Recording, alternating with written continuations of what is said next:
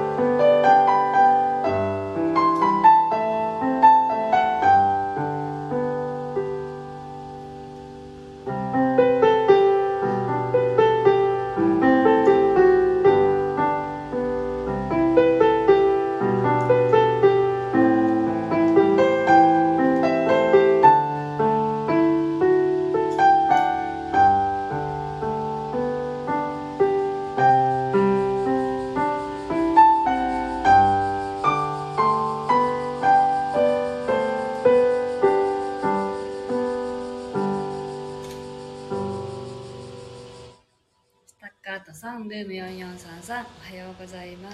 す。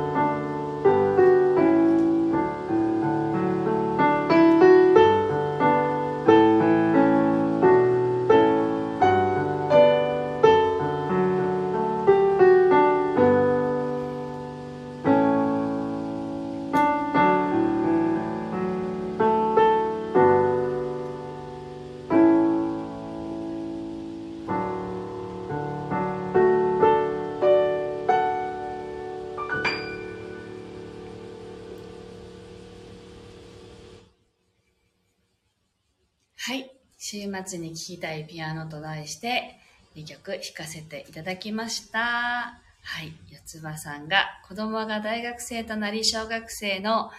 頃の夏休みが懐かしいです。お母さんたちどこかでリフレッシュ時間確保して長い夏休みファイトです。ありがとうございます。で、みちおさんも、うちも今日から夏休み、弁当頑張るぞって。ね、そうですよね。本当頑張りましょう。スタカートさんも拍手をありがとうございます。はい。自分が小学生の時どうだったかなって思い出したんですよね。あの、昨日ね、今日から弁当作りが始まるなと思った時に。で、私たちが子供の頃って今のように学童ってなかった気がするんですよ。あっても本当に少なくて、学校の地域に1つとか、で、本当に行ける子が限られてるみたいな、まあ学童、に行ってるの？みたいななんかそういうなんか思い出があんまりないので私は特に家だったんでね夏休み母が働いていなかったので本当に夏休みは思う存分遊んでた気がするんですよ。あの宿題とかも私はあの溜め込んで最後にもう嫌だって思いながらやるみたいなあの子供だったのであの規則正しく勉強なんかできなかったですしだから今学童に行くとですねあの夏休みの宿題なんかあっという間に終わるんですよ。すごいなと思っていて。そんな子供時代過ごしたことないみたいな感じなんですけどね。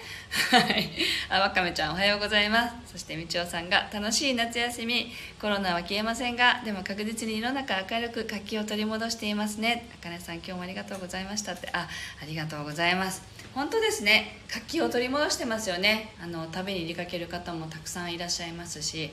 はいなんか楽しいなと思っています。なのでこう自分たちがね子供の頃どんな風に夏を過ごしていたんだろうって思ったら本当にまあラジオ体操も毎日今年こそは頑張るぞって思って途中で行かなくなるみたいな感じで1回もですねあの小学校 6年間1回もあの最後まで通せたことがなかったですよね。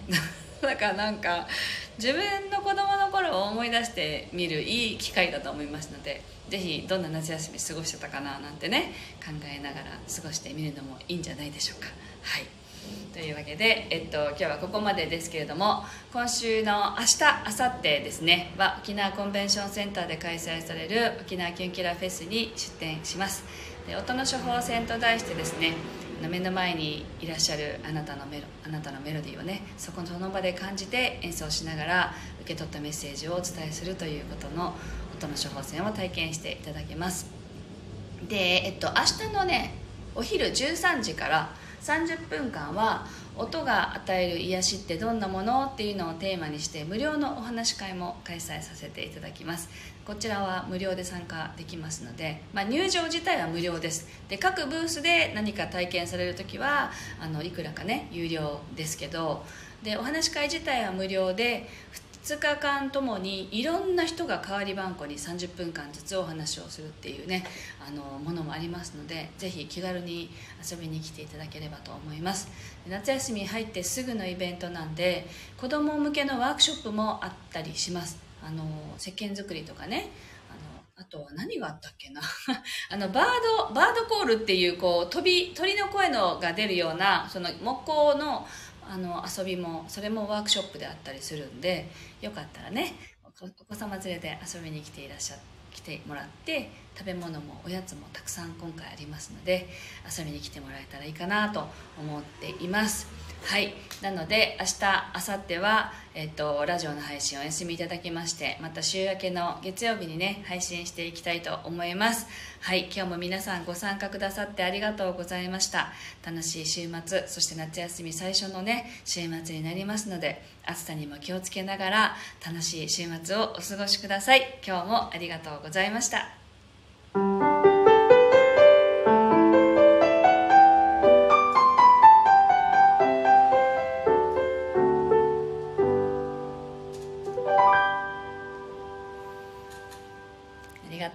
ました。